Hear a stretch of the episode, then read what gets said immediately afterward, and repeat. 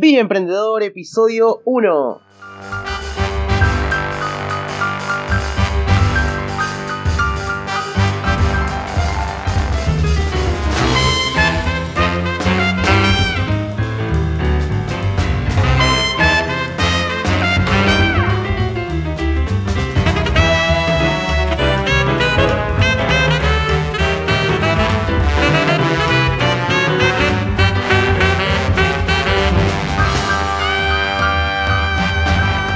Hola, ¿qué tal a todos y bienvenidos a este primer episodio oficial? Porque el, anterior episodio fue un, prólogo, una introducción al podcast. Estoy muy contento, muy contento por, por este nuevo proyecto, por esta nueva aventura que, que emprendimos. Me da mucha ilusión comenzar de una vez. Tengo tanta información en la cabeza sobre marketing, desarrollo de negocios, como para desarrollar un emprendimiento que vengo estudiando, que vengo emprendiendo, que vengo leyendo y que sé que puede ser de muchísimo valor para profesionales que venden servicios, para startups que están iniciando. Eh, veo muchos errores comunes en las plataformas, en las redes sociales, a la hora de intentar vender un producto o un servicio que muchas veces me pongo a explicarlo uno por uno, comentarlo, tratar de, ayudar a la gente que veo que, que lo hace, pero bueno, la mejor solución que vi que, encontré es crear este tipo de contenido para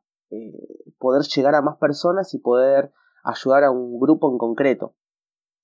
Hoy vamos a hablar acerca de, errores frecuentes que cometemos a la hora de vender productos o servicios en las redes sociales. ¿Cuáles son esos, esos típicos eh, spam o esos típicos eh, errores que, se cometen a la hora de, intentar vender.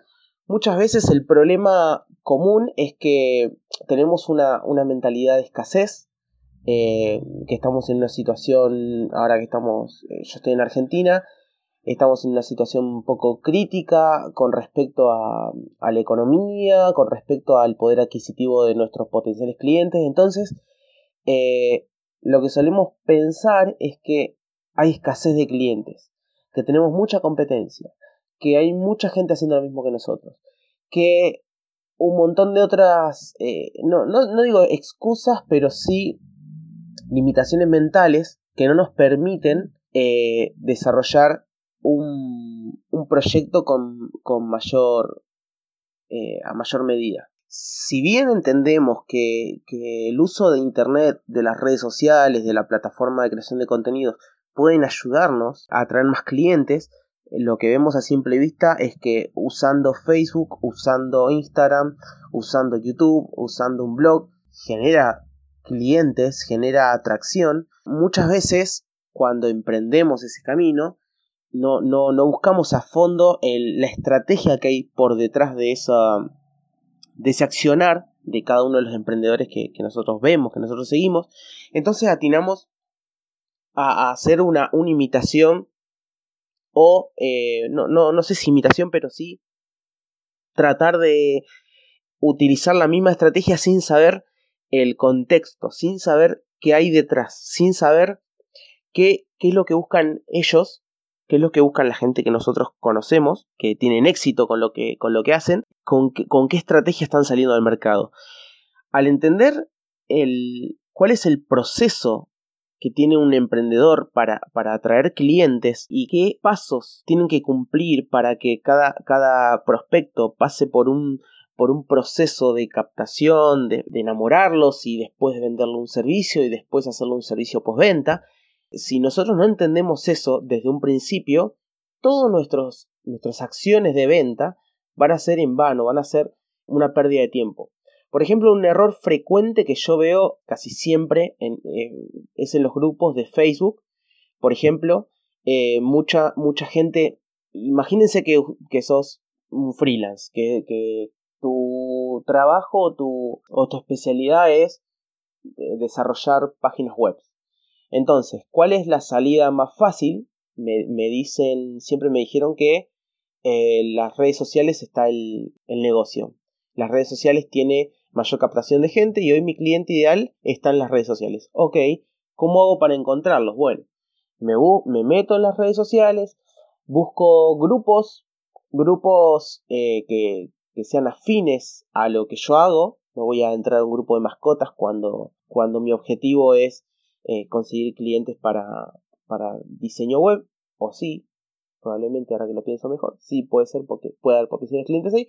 Bueno, el contexto es que nosotros podemos entrar en un grupo de Facebook y eso es un, es un error que yo veo seguido, que esos profesionales entran a un grupo de Facebook y sin más, sin investigar, sin estudiar, sin mirar el contexto, lo que hacen es crear una, una publicación para vender sus servicios.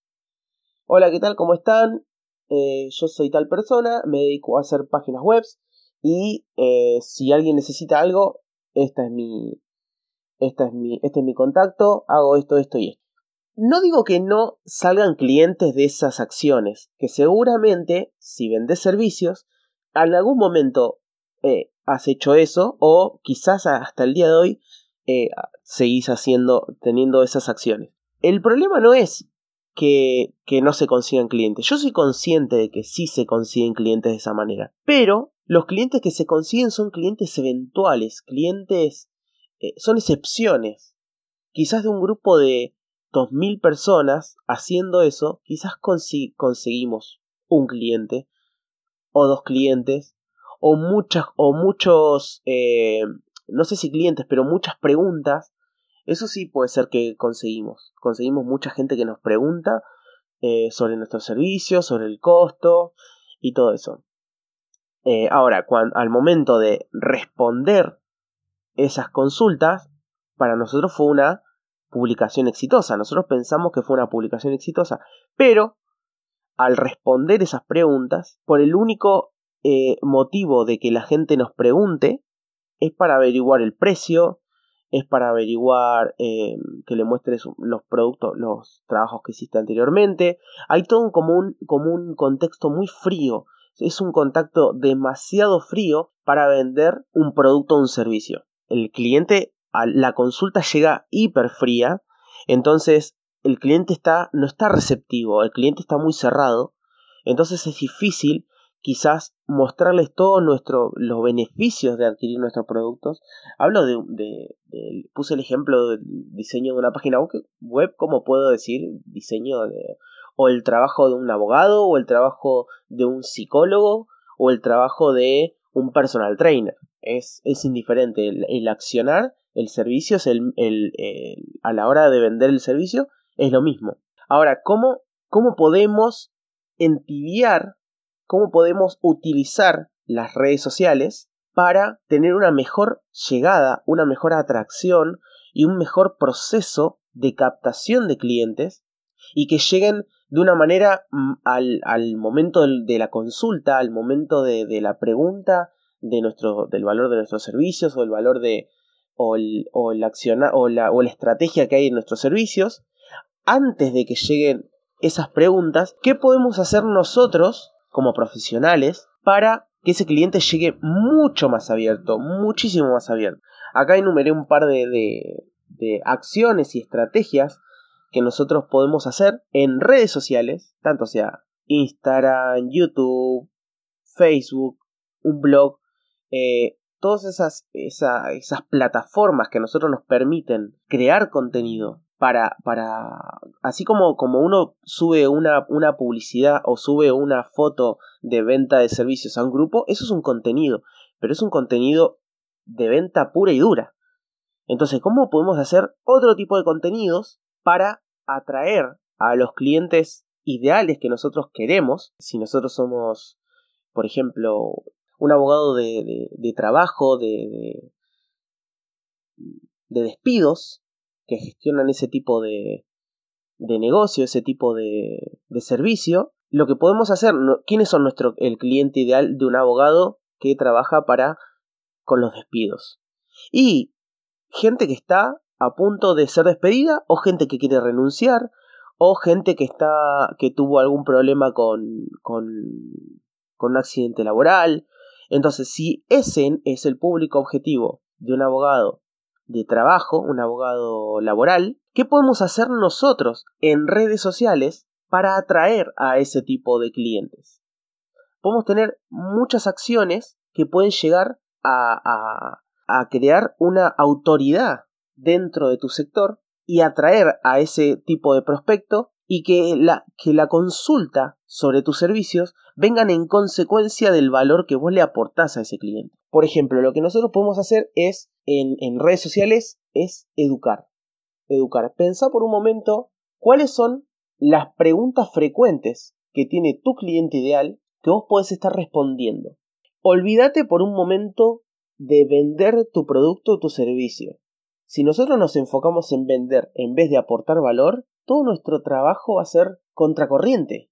Todo nuestro trabajo va a ser, no digo en vano, pero va a ser muy difícil, es como llevar una carga muy pesada. Sin embargo, si nosotros buscamos aportar valor en vez de intentar vender todo el tiempo, la venta va a surgir de manera natural. Entonces, lo que podemos hacer nosotros es, primero, podemos educar, podemos utilizar las fortalezas que, tiene, que tenés como emprendedor, que tiene tu servicio, para enseñar conceptos básicos a tu audiencia, a la gente que vos querés que te siga.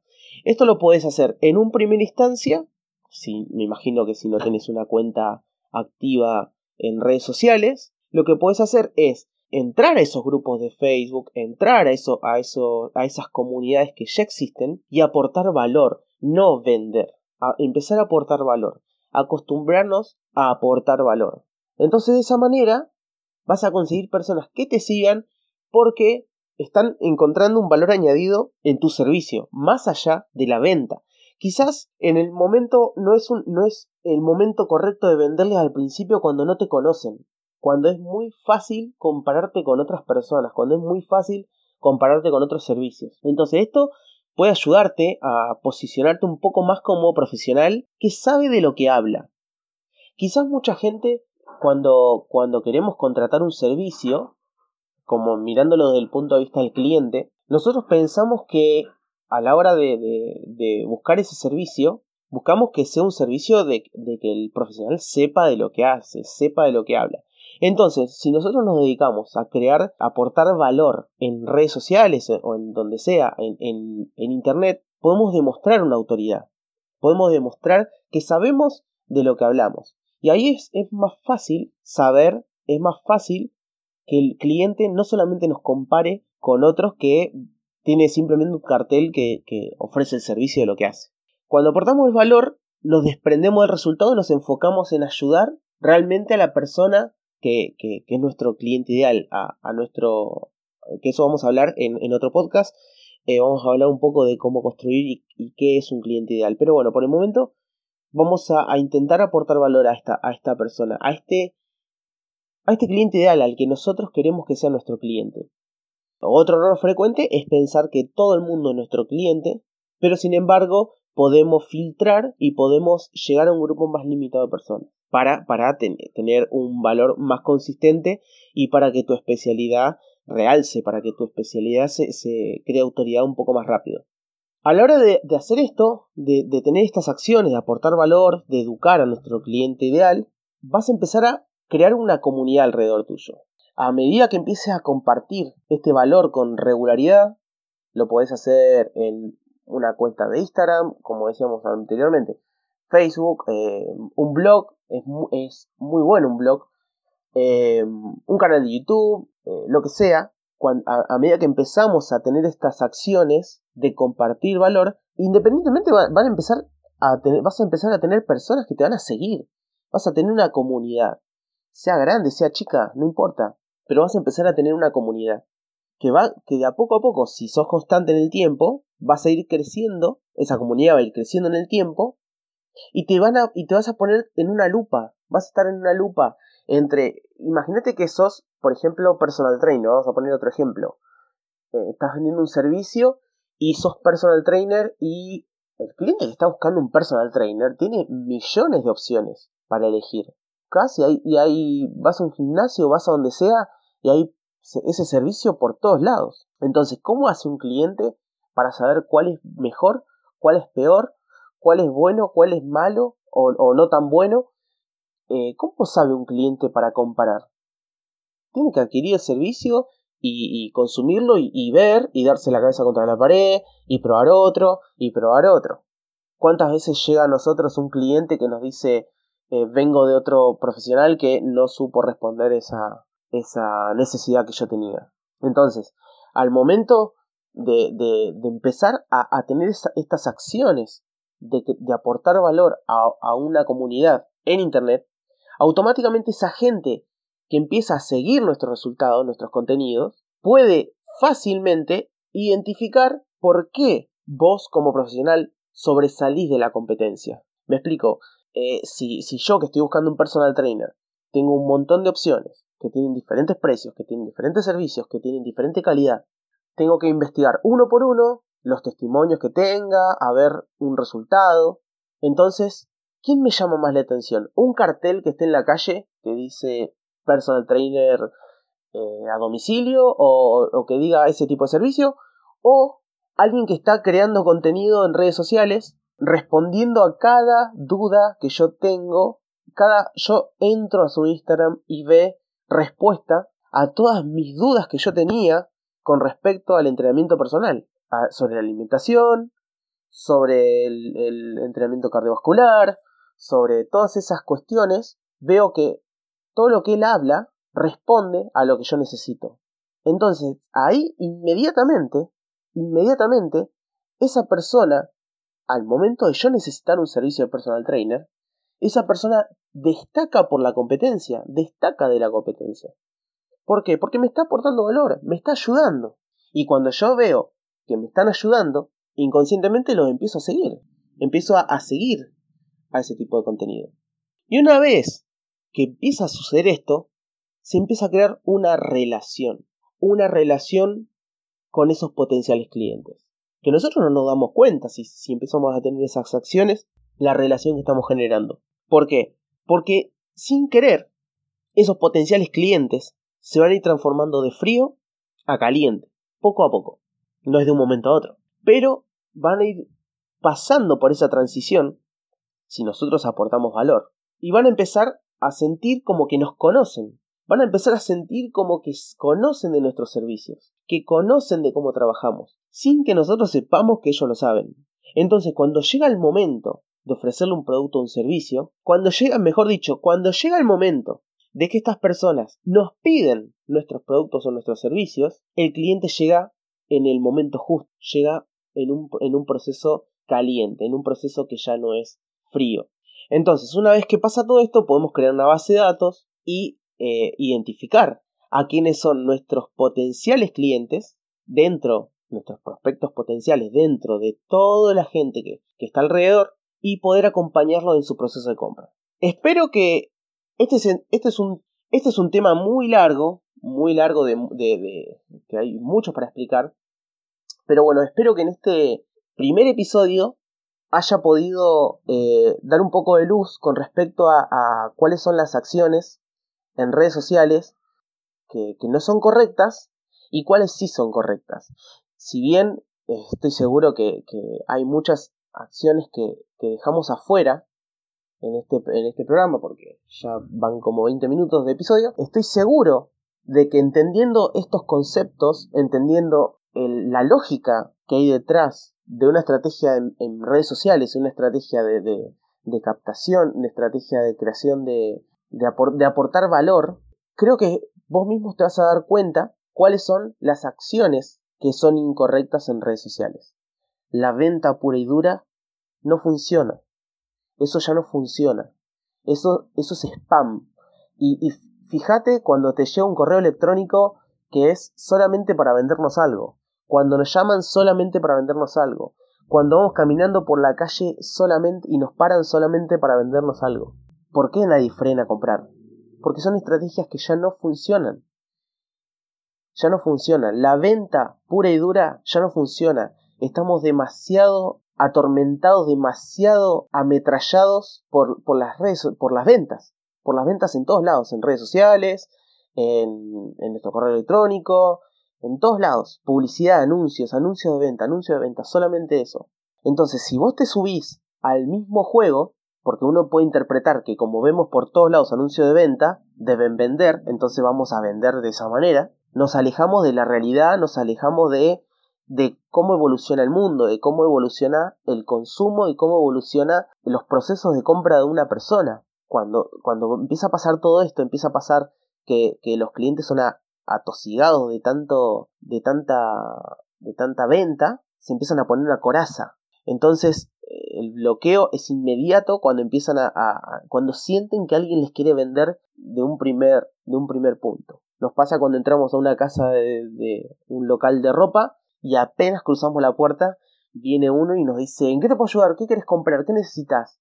este te va a quedar bien este otro te va a quedar mejor todo, todo eso que hace que nosotros nos cerremos nos cerremos para, para, para comprar quizás teníamos intención de compra pero esa acción ah, ya nos sacó todas las ganas que teníamos de consumir un producto. Eso pasa con los, los clientes que nosotros, con los que nosotros llegamos. Quizás ese, esa sensación de que vender es malo viene porque, porque la venta viene con una mala estrategia por detrás. Pero si la venta viene con, por servir y por aportar un valor a alguien que lo está necesitando, eso se transforma. Si nosotros nos olvidamos de vender por un minuto y nos enfocamos en responder y en solucionar los problemas de nuestros potenciales clientes, eso cambia por completo. Los clientes son quienes nos van a pedir nuestros servicios a nosotros. Y bueno, sin más, hasta acá llegó el primer episodio. Espero que te haya servido, espero que te haya gustado. Este, como es el segundo podcast, ah, creo que recién se, terminaron de aprobar eh, las solicitudes para, para las, plataformas de podcast como Spotify. Creo que iTunes todavía lo está probando. Esto está demasiado, demasiado fresco. En, en Anchor ya está disponible. En Evox ya está disponible. Y está disponible en dos o tres redes sociales, redes de podcast más. Pero bueno, conforme pasen los días, van a ir aprobándose y seguro que en el próximo episodio ya van a estar todas las plataformas de podcast disponibles. Espero que haya sido de gran valor. Si ¿Tenés alguna duda? ¿Tenés alguna consulta? Eh, si, si tenés algún bloqueo, alguna traba que no te está dejando avanzar con tus servicios o con tus productos, te invito a que me mandes un mail con preguntas, con consultas, preguntame lo que necesites, que estoy en una creación, estoy en una etapa de creación de contenido y espero poder crear contenido que respondan a tus necesidades, no crear por crear, sino que respondan a tus necesidades. nicolasfelay.com barra contactar. Nicolás f e l l a barra contactar, me mandas un mail, me preguntas lo que necesites y vamos a empezar a responder todas esas dudas concretas que están eh, dando vueltas sobre este tipo de, de contenido para que te sea de mayor valor. Y bueno, Espero que haya sido de gran ayuda. Nos vemos en el próximo episodio. Ya estoy ansioso por, por porque empiece un episodio nuevo. Y bueno, espero que nos hagamos compañía por mucho tiempo más. Un gran abrazo, un saludo, nos vemos en el próximo capítulo. Chau chau.